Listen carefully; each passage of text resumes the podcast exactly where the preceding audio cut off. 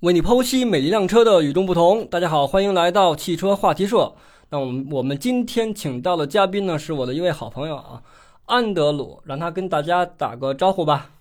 大家好，我是安德鲁，咱们是不是好久没见了？两年吧，不止吧？好像还是疫情之前呢。对，是吧那就得三年了。但是我看你朋友圈一直就没闲着呀。您在试什么车呀？您能说一说吗？最近其实以新能源车为主，尤其二零二三年以后，新能源车发布的越来越多。上周被上周了，哎呀， 有点紧张，有点掐了 啊。 哎呀，不能，从最不能近开始，最近最近开始。哎，最近其实一直拿新能源车比较多，尤其二零二三年疫情结束之后吧，嗯呃，新能源车发力的比较多，你甭管说是混的呀，还是就是电混呐、还是说这种纯电的。我那捋了捋啊，我捋了捋，有一个小鹏 G 六，然后未来的 ES 六，然后包括像嗯银河 L 七、呃，还有一些油的，什么昂扬啊、星迈罗啊，它其实并不是按照发布的顺序来的，只是我觉得这个车我看到了，有兴趣就拿过来试一试，或者说人家有活动我跟着去。啊，那相当于也是自己单干了是吧？跟我一样， 一直都是这样干。一直都是单干。 那我应该怎么介绍你呢？你是车评人，还是这个汽车博主，还是怎么着的？我觉得就汽车爱好者挺好的。哎，为什么叫汽车爱好者呢？嗯，大家都是车评人，现在你可不知道车评人可火了。没有，因为我觉得车评人，我我可能到不了这个，虽然干的是这个事儿啊，但是我大部分时候其实，你想新车这个东西，车评人你总得有一个评论的过程。作为新车，尤其好多新车上市的时候，我以前表达过，如果这个车在新车上市的时候就能够让你评论出有什么问题的话，那基本上这个车就完蛋 了，对吧？然一后针见血了。然后，然后如果说这个车，大家有人可能说，哎，那不对啊，我可能开过上一代的，我觉得这个车有什么什么问题。它一代一代总归是变的，而且就好像有个小孩儿刚生出来放在这儿，你看，哎，小孩儿不错啊，这个长得眉清目秀。然后你跟他说，他十岁的时候可能会妈腿瘸了，嗯，这个别别带马。然后你跟他说，这十岁的时候他可能腿瘸了，然后他二十岁的时候可能这个手手拐了。这个事儿人家不打你才怪啊呢，就你无法预测他在未来行驶大概几万公里之后是什么样。对对，这个是具有非常高的一个参考价值了，对吧？对，然后大家可能也就是根据这个品牌在过去一段时间所生产的设备啊，包括车呀、的表现来推测它新的这个车是怎么样。嗯，没错没错。那我觉得嗯在试新车的时候，我是无法给出这些评论的。我可能最多评论就是，哎，这个车在我开起来的时候，我觉得它动力输出很好。然后这个车在我现在开起来的时候，我觉得它的底盘悬架很整啊，或者怎么样。但这个东西大部分时候是以一个分享的状态，我不带评论的，嗯，嗯就就很难。太严谨了，你这个。首是先吗我不想被 喷嘛，不过你这个，我看你微博这粉丝量可真高啊，百万大 V 啊呀、你是？那你不觉得现在车评人这个称呼特别的不值钱了吗？就好比创始人这个职称，对吧？就我们家门口开小卖部了，就他都能叫一个创始人的一个名字，对吧？我是哪哪小卖部的创始人，对吧？然后甚至看过更奇葩的一个现象是什么？就是公众号的一个创始人。就是我就觉得“车评人”这个词儿突然间就不值钱了。呃，呃亚历山大，啊对吧？我想想还这是个汽要车怎么爱好者说吧？那就不是我这个汽车爱好者，我觉得是最贴切的，因为可能大家还是希望自己有一个比较看起来高大上的抬头。嗯当跟别人介绍自个儿的时候，或者跟不熟悉的人介绍自己的时候，能够让人重视。哎，嗯，有道理。所以我他的会我的会我的 title 就是这个汽车话题社的主理人，因为我开始想了很多的问题，就是车评人这种，我觉得特别的已经不值钱了，而且我不太喜欢这个，因为以前都是大家都是编辑嘛，对吧？老师就说最好听点儿就是“老师”这个词儿，对吧？但是我觉得教不了大家什么，只能多多是分享给大家一些嗯，从我们这个专业试车的一个角度去分享给大家一些东西而已，对吧？咱们就别一二三四五六七八九十了，对吧？对，嗯，那么回到今天的话题，对吧？我看了你这个最近没少试车啊，然后有一个车型我比较感兴趣，就是这个小鹏的这个 G 六，这个车还没上呢，是吧？应该咱们今天录完了之后，很短时间就应该上了。哦，也六就月六月是份应该就肯定是上了。今天是那等于没有多长时间就可以上了吧？对吧对？这个车的话，你是试驾过了是吧？对，怎么样感觉？跟大家聊聊。 哎呀，我对小鹏的产品特别感兴趣，真的。啊呃，坦率的说啊，嗯这个车本身展现出来的产品力我是认可的，嗯，而且我在那个试驾的视频最后也也去分享了很长一个时间的，就是我对这个车的认识。首先，它最大的亮点我总结了一下，一个是它充电特别快，因为它当时给了一个环节，就说我这个八百伏的碳化硅的充电，它不是说这个对充电桩有多大的要求，只要充电桩是呃正常的第三方的都可以。它这个车，而且我放了看一个它是标就是官方说的是全域八百伏，就是说是不管你去特斯拉对吧，不准不管你去蔚来，嗯。你全能就是达到这个速率对吧？你那个桩要是到不了八百 伏，就不一定那了。那那对，那是单说了，对 因对为他对，他最早的时候说那个第一批就是使的是特呃使的是小鹏自个儿的桩，然后嗯有人提出来说你这个呃不是很客观，或者说放出去不是很客观。然后后面就变成了使那个第三方，我们那时候使的是小桔，叫局充电小桔充电，啊，然后这边放一竞品，呃片子这儿有啊，咱就不提了。 然后它 大概是五分钟充多少电，嗯，所以这个是算解决了一个用户痛点。这个我觉得解决了很大的一个在用充电过程中的一个痛点啊。对以前是续航焦虑，对吧？现在是充电焦虑。那么我现在开着这个车，咱们咱们不是说给小鹏做软软文啊，这种以实际的去说，确实是我去哪儿都能充了，对吧？而且能够享受一个八百伏的一个充电速率，对吧？你我这个强调八百伏就特别像人家已经给你钱了。 我多加一句，我当时嗯在静态那个片子里说的就是，它不能够让你在排队的时候先冲上，但是它可以让你在冲上以后先走。啊，这个确实也是一个优点嘛，对吧？对，毕竟就是说，现在充电确实是一个很大问题，对吧？充电焦虑，春节也好，五一也好，你去一个任何一个服务区，所有的车都在那儿扎堆儿充电，对吧？这个问题是所有车企都解决不了的，对吧？只能是就是从另一个角度去看这个事儿，对吧？嗯我的。呃，充电速率起码上来了，对吧？能够减少你等待的这个时间，而且我看了一眼它的这个充电的 SOC 是从百分之十充到百分之八十，十九分钟就搞定了。那嗯你体验的过程中大概有这么快吗？我没有体验十九分钟，我就体验了五分钟。 哎，你为什么呢因为因为它那个时间啊，就是这一天嘛，嗯它是很你紧张展示完这个以后，立马就开着你从肇庆去广州了。啊，所以它只是在这给你展示一个我五分钟大概充了多少公里，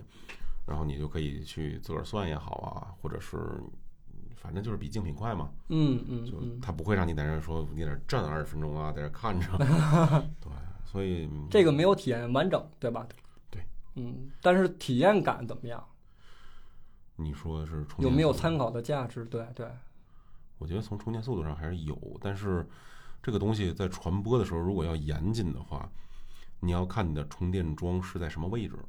嗯，比呃，如为什么在高速上充电慢？有一种解释就是，你高速上的充电桩是远离市区，造成它远距离送电以后，它不像市区这个功率高。当然，这个也跟你是损耗是吧？对，也跟一代桩、二代桩什么玩意儿，嗯这个我不专业啊。但是确实感觉到高速上充电慢，啊，所以只能说是在相同条件下的充电桩，所以只能说是在相同条件的充电桩的情况下，它太充电严谨要了比你别这人个快一点 儿。对，它你相当严谨了， 哎说话真嗯的需要打草稿了，现在。我这我这不拿纸在这划拉着呢吗？ 哎，那这个你们试驾了是这个时长大概有多长时间啊？这个这款车呃，早上先充了个电，然后开到嗯广州吃午饭，下午的时候是一个城市 NGP，呃，是叫 NGP 对，对，城市 NGP，对，不是这段掐了啊， 不是就就我讲一下，别别说太错了，不太好。嗯，这没关系啊。嗯这个时长基本上是早上体验了一下这五分钟充电，前后大概半个小时。嗯呃，开车从肇庆到广州九十多公里，嗯嗯，嗯一个多小时吧，也就是。那整体的体验怎么样？呃，下边还还有呢，还啊还有呢。有那那 中来午来吃来完饭以后，下午还有嗯城市 NGP，大概两个多小时。嗯体验这个是重点了啊，体嗯验。先说它的最重点的 NGP 吧，哎呃，之前是不开放城市内 NGP 的权限，就是法律不让。对后来是深圳和广州还有上海是可以体验城市 NGP。对，现在全国好像只有这两座城市仨，三座仨城市是开放的，北京都不开放。因为我之前是，嗯、试驾小鹏 P 七这个车，嗯，本来想它主打的就是城市 NGP 这个功能嘛，本来想体验一下，结果哎未开放，这个就太尴尬了，对吧？嗯对，北京确实，估你计很可能是最后吧。对你好像是我身边唯一一个体验小鹏 NG 这个城市，包括这个高速 NGP 功能的这个一个哦，朋友，对是吗？对这就是我的价值。对 呀、所以赶紧跟大家来分享一下吧。这个先说先说先说高速吧。嗯嗯，高速我认为它的 NGP 还是很有用的。这个我是用有用和用处不是很大来进行区分啊。嗯嗯，因为它在高速上的时候，当你开启这个功能以后，你确实可以最大程度的解放双手。但是我不是让大家但去是对放开啊，就是它永远就是一个智能驾驶辅助功能，因为命还是在自个儿手里儿。对对，然后它给我们的表现，我我看好多视频里面提到了说，突然碰到这个修路怎么办？嗯嗯，我当时还想，我说哪有那么多修路都让你们碰上？ 结果我碰上了一个翻车的，啊就是车在路上已经翻完了。啊，然后后面处理的摆上那个桩桶，那个桩桶还挺短的，就没有说特别老远、特别窄，然后一点点地收进去。哦结果这个等于车是比较一个 特别极端的一个路况了，已经啊，是那就对翻吧？车肯定不是提前买 好的。结果我们是体验 GP 的时候就开着它嘛，我手是放在方向盘上。结果当它快速接近的时候，确实会呃去做一个减速、避让并变道的动作。嗯嗯，而恰恰是在我这个变道动作的同时，我的右后方来了个车，这么巧吗？黑车，那视频上都记着，我们架着一个，我们架着一个那个那个那个 GoPro，嗯就他就做了一个很快速的，就是减速、打灯、并道、停止，回到这个车道就保持嘛，没有没有特别大明显的回啊，就是保持这个车道，再减速，让过旁边那个车道的车，然后并道再走加速，哦，很快的做了这么一个动作。比你的呃这个反应要速度吧，要迅速吧？他操作肯定是比我 迅速的，但是他因为你你要扶着他的时候，其实你也在想我要怎么做嘛，你就看哎这有个车，我当时想要不要踩一下，但是我在我犹豫要不要踩一下的时候，他把这个动作做嗯对吧了，？他替你替你已经提前做到了这个预判的这个动作了。对，嗯，所以在高速上我觉得他表现还是很好。然后再举个例子，比如说关键呃时时刻这种功能，我觉得尤其尤其是在高速上啊，尤其像咱们开长途，对吧？比如说对前面有一些突发，你像以前那个特斯拉经常出现这种问题事故，对吧？哦，特斯他拉就开的还是少点儿，对吧？他就嗯没法去那个紧急的去避险。小鹏这个相当于有一个紧急避险的一个功能了，可以这么说吧？他好像他算不算避险我不太清楚，他只是说那个路上有路障的时候，他会它很快的做对啊反应。，对啊，它会有一个正确的反应，对吗？嗯而且这个其实就可以，我觉得还是可以算作是一个紧急避险的。比如说当时你可能犯困，有可对对能对这对个对吧对？它就已经是能够正确的完成一个车辆在高速上行驶遇见一些突发状况时候的一个反应了，对吧？对嗯，而且嗯，反正现在说高速嘛，还有一个嗯点就是，它超大车的时候，如果这个大车占的车道，因为你肯定是左侧超嘛，嗯它占的这个车道比较靠左，它会有一个很轻微的向左避让的动作，很轻微，就超的时候方向盘稍微往左避一下，然后超过去以后再回来，就跟咱们平时超车的时候动作差不多。相当于就是类似于呃一个特别预判的呢预判的，对，然后，当然你要距离远的话，这大车要距离你远，它就不做这个动作。 这个是高速 NGP，就是这个我觉得是很有用的。嗯然后它城市 NGP，再强调一下，啊我原来也是这么说的啊，没有嗯特意改。它在城市内表现，我觉得更多的是一种炫技的存在，就是我能够展示出我这个品牌我能做出这么高的算力，然后我能够呃达到这种效果，但是你实际开的时候吧。我当时跟我的摄像老师说了一句话，我说其实最不安全的因素可能就是人在操作。就如果说市面上所有的车，所有的都是这个电脑去移动控呃制，对移动单一位，定不会出现特别乱的一个情况，对吧？嗯，大概率应该不会吧？是 吧？把这个刚才那个字儿给切了啊，啊 就其是实大概率不会出现。但是比如说在这个呃广州的路上走，会有突然出来的电动车，对，那边电动车是真多呀、我我去然后过。嗯对自行车，还有不按照交通法规出现的车 辆。比如说《鬼火少年》，对吧？啊那鬼火少年还好歹是是是俩轮儿的、四个轮儿的。正常你从右侧哦车主拐出来的时候，就是从右侧这个丁字路口、十字路口要拐过来以后，一般是要求进入到第一条车道，右侧第一条车道。嗯，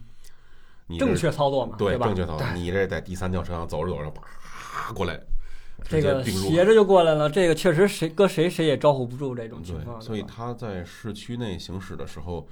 呃，感觉他让的可能性会多一点儿。就是它的逻辑是以安全为最对主要的一个逻辑，对吧？我不是先让车去动，我先就是保证行驶的一个安全性。对，哦，所以你让的多了，你乘坐的感受就没有那么好。就不是那么人性化。嗯，对刚才男人咱们聊了一个例子，是吧？也就是说，那个尤其是在城市里边的这种避让啊，或者是一些啊、就是正就是正常的一个通行吧，会遇到一些情况，它处理的不是那么的自然，对吧？跟人的行为还是有差别。能差多少？跟高速上的差别的话，能差多少？这个怎么评判呢？就是你能够感受到他踩刹车的时候还是多一点。如果你是一个老司机的话，可能你会通过我松油门来降速，然后我大概就能过去了。嗯但嗯，是他可能会轻点一下刹车下，车对，嗯对，然后或者说我可能不需要那么急的去打一个稍微明显一点的方向。呃、反正还是不是那么的好用，可以说是。炫技，更多的应该是炫技。嗯，可但是高速上确实是还不错，对吧？对整个高速上整个的一个体验，对，然后它城市，它要依靠的是高精地图和自个儿的雷达和摄像头，嗯，就是高精地图的用处更大一点儿。比如说，你这个路口到底是左转、右转，还是呃左转、右转都行。但是你像咱们现在基建都挺这个快速度挺快的，对吧？比如说它的地图更新频率会不会没有那么及时？如果是纯按照这个地图的去导航的话，对呀、啊所以它是吧还要有那个雷达和摄像头嗯，来来进行一个就本地处理的这么一个东西。整体使用下来还是打个分儿吧，那就对吧？一百分儿儿的话，大概能给它就是包括城市或者啊、呃包括城市跟那高速，整个它这个 NGP 的一个体用体验感受，能给个给一个多少分儿呢？我觉得应该是九十分以上。九十分以上那么高呢？是是因为这样，我解释一下。虽然说它现在使用的时候不会像一个纯老司机这种情况，嗯，但是它现在是我试过的唯二的有这个功能的，就是你你知道，就是别人家还没有开放这个功能，所以目前为止应该是，如果说哎人家开放了也是这样，那好我维持；人家开放了不如这个，那我还是比要要要这么好，嗯就是相比之下应该还是不错的。哦，那么唯一是谁啊呀、嗯，啊，不是唯一，就是另一家，另唯二是指只有两家哦是这样，哦哦，是这个只有意思两家是这哦样，不是说第二。那哦那一家是阿维塔嘛，就是最嗯早是阿维塔先去深圳有一个城市的 NGP 的这么一个哦，你也体验过是吧？啊，对那个怎么样？我当时就很 surprise，就很很很惊喜。哎呦，那能让你评价这么高的话，哎，咱们改期改天可以聊聊这个阿维塔哈。哦，我我再强调一 下啊，他当时让人很惊喜的原因是，从来没有过自己开这种能在市区内并道超车、拐弯、红绿灯走这种东西是没有体验过，游刃有余，差不多吧。差不多。但是他当时这个惊喜感就来源于你是第一次感受，而当第二次感受小鹏的时候，就会有一个比较，哦，就会对觉得对说，对哎，，所以我现在说唯二嘛，哦，嗯，为什么能打这么高分儿？就是一是高速还不错，二就是嗯你市区里儿它没有没有别人再来了，当然，如果后面有十个车、二十个车都开始干主这要个，主要这个车还没上市，价格的话咱们也不好去判断，然后对针对它的这个整个的一个对比也没法儿没有一个直观的感受，对吧？对，说这个车，比如说卖三十万这个功能它值不值，二十万值不值，对对吧？哎，那么你除了这些这个自动这个辅助驾驶这块儿的的一些东西，那个它的这个整个的驾驶感受这块儿是啊、怎么个一个体验呢？我们拿的应该是双电机的车型双电，机所以它不存在动力上。就说换句话说，就是电车其实你对动力是没有任何焦虑的，嗯呃，不是，sorry，对，就是对电动力没有任何焦虑的，因为电车这个本身它这个扭矩就是突然物理特性嘛。嘛，对吧？对嗯嗯但是强调一个特点，嗯，这个是从最早最早刚开始接触电车时候我的一个感受。有的电车它会让你在松开刹车的那一瞬间，觉得这个车没有力量顶上来，它要等一下，等一瞬间，就好像这个力量在这蓄儿力等着，哎，对吧要需要蓄力，哎然后突然给一下，你再走。那这个中间这个断档就会让人觉得没有那么跟脚，嗯嗯。然后有的车就调教问题，或者是电机的问题，比如说永磁同步电机，它就没有那么大的一个出力点，然后异步电机它的出力点可能爆发的比较强，对吧？哦，是这个解释吗？哎，我的理解是这是这这这个我其实没有研究过啊，我只是从感受上分享。嗯但是有的车呢，就好像那个燃油车一样，它是你如果不摘档的情况下，你踩着它，它永远是一个这种半联动的状态。嗯然后嗯你只要松开一点儿刹车，它就会走一点儿；你完全松开，它就完全走起来，然后这时候嗯给油走。那有的电车就会这样，就是你只要松开一点儿刹车，它就会跟着往前走，它力一直是顶着的，一直啊给着，那个感受就特别好。嗯，等于就是给你一种这个能这个动力持这个持续持的续很衔源接源不很断好啊的一对个对感对受，对，这个会在哪儿特别明显？红绿灯起步其实不是最明显的，啊，侧方停车是最明显的。 就你松开刹车那一瞬间，这个车慢慢慢慢的根据你的松开的量，它开始移动的时候，你心里是有底的。嗯，你松开，甚至完全松开，它没动，然后突然给了一下，这个其实是最危险的，我觉得倒是。容易蹭着。对吧？而且对尤其一些女司机来说，并不或者是不熟悉这个车的人来说，突然间来了一个动力，很难、很突兀的一个动力，真的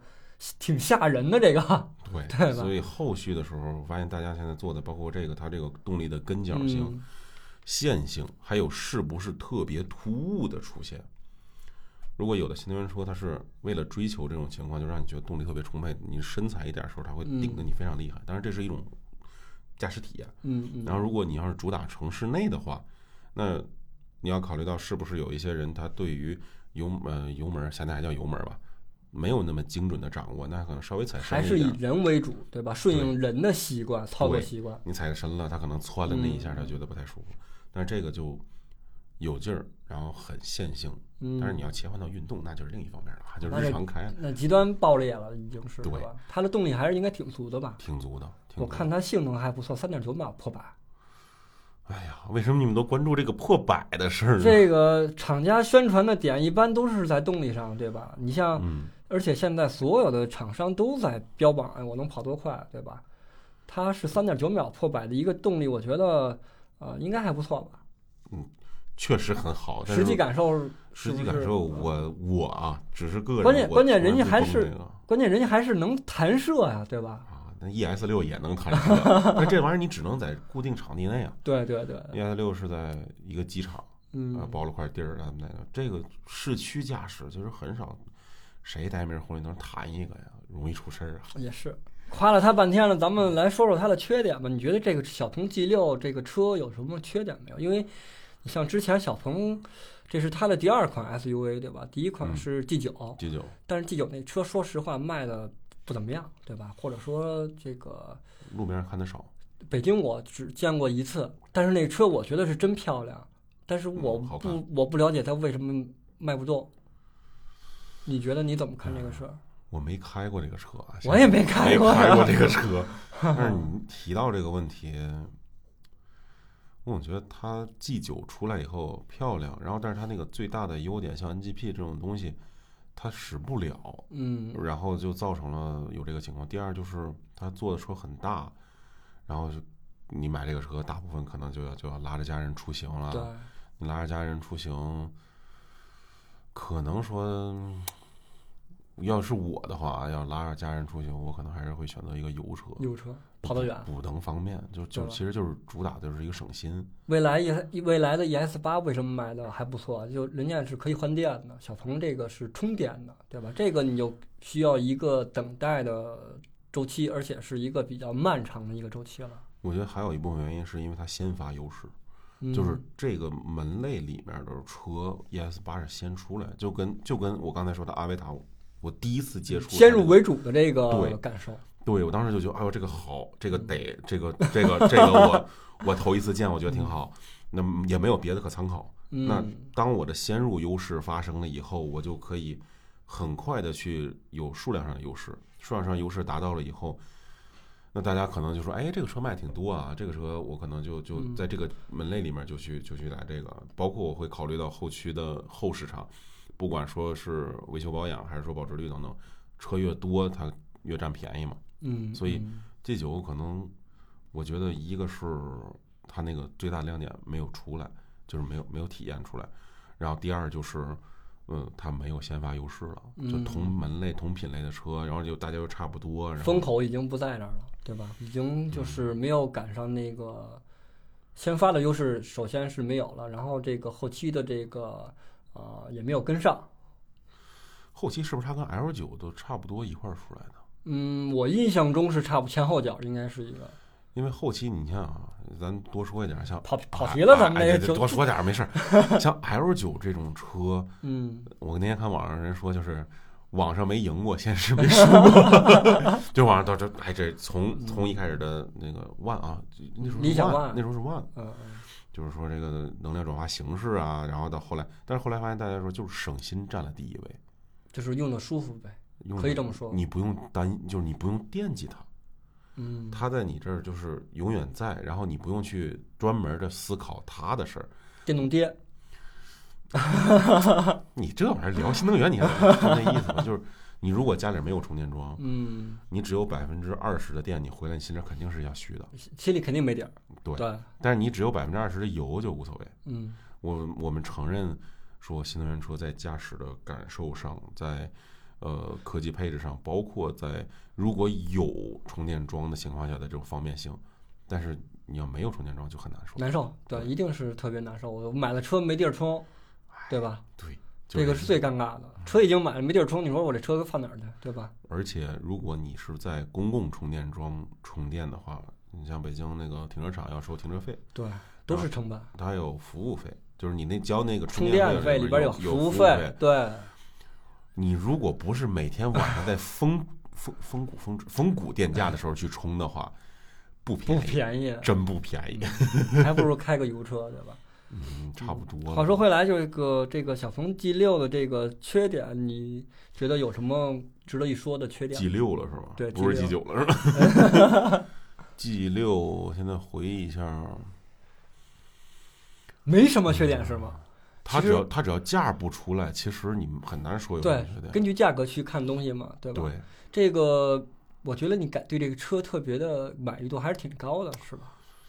它只要不是特别贵，我觉得这个车在新能源里面其实做的还是挺挺好的。嗯，小鹏的车我之前只试过 P 七这个车，嗯，包括后续的什么 P 七 i 我都没试过，然后包括 G 三什么的，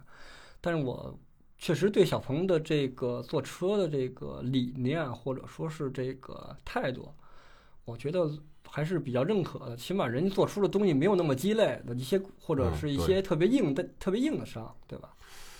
呃，这个车，他他对就是之前我拿蔚来的时候也是也说过这个事儿，就是他们对于豪华的理解可能各有不同。，对，如果是就咱们也不叫传统车企吧，就是熟知的这些牌子吧，他们可能对豪华一是在用料上，然后二是我在设计上让你感受到豪华。同样的豪华，你想那个有的大 house 就是那种大别墅，走的就是雍容华贵、嗯啊，我要用大理石甚至更好的材料，然后做在各种雕塑、罗马柱等等这些东西都弄上，这是一种豪华的阐释方式。另外一种呢，就是做的很极客风，嗯，我嗯什么装饰没有，就一落地玻璃，然后下面屋里面可能有一个电视，甚至说无主灯设计啊等等这种，它的豪华其实它不少花钱，只不过看着没有那么的不不奢华，对，但是它也很贵。那现在这种新势力品牌做的车，其实好多就走的是这个路线。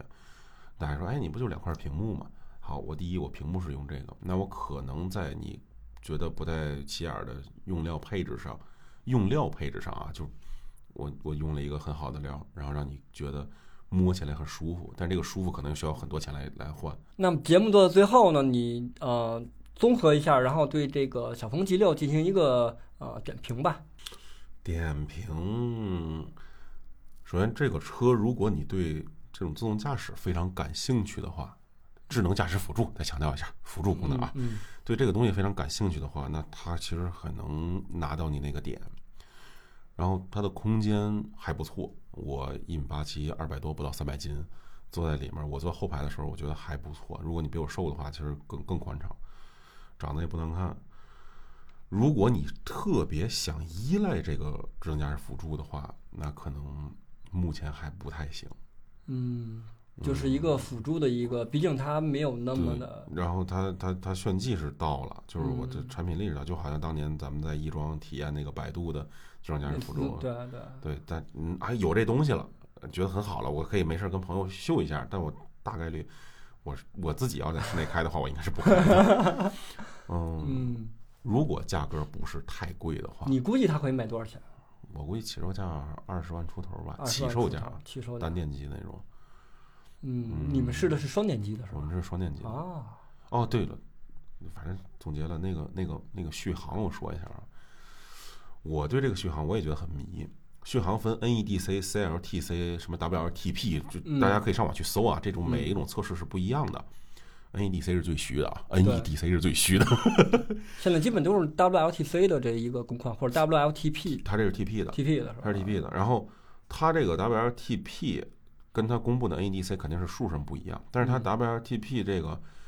我们从肇庆开到广州九十五公里上下吧，嗯，它掉电也差不多就掉了这么多。哦，那相当的稳定，就是说看参考意义挺大的了。已经对是我反向去算了一下，我在最后还车的时候是有百分之五十一的电，二百七十三还是二百七十一公里左右。那我反向算一下，就是 WLTP 的纯电的这种满电续航啊，大概是五百五百五吧，应该是。那如果嗯要是它能真的能跑五百五的话，我觉得这个这个续航还是挺好的而。且它是一个 SUV 啊，对吧？嗯，六跑倍高速能跑到一比一的一个状态，所以我也很迷啊！我跟你说，我也很 就是我当时录的时候，我说这玩意儿不会是特调车吧？那要是那你只能说上市的时候试一下，对就是它真正发的，因为我们拿的还是试装车，哦，试装车，试装车啊所以这个这个条件就是，如果从续航来说的话，你说二十万出头的价，这个续航，我觉得就一款电子挺挺好 SUV，配置又高，颜值也还可以，是吧？对，就就嗯就还是挺好了。好嘞，谢谢安德鲁的分享。哎，还试驾了好多的车，然后咱们就留着下期节目接着跟大家再说吧，好吧？好嘞，那就本期节目先到这里，咱们拜拜。拜拜。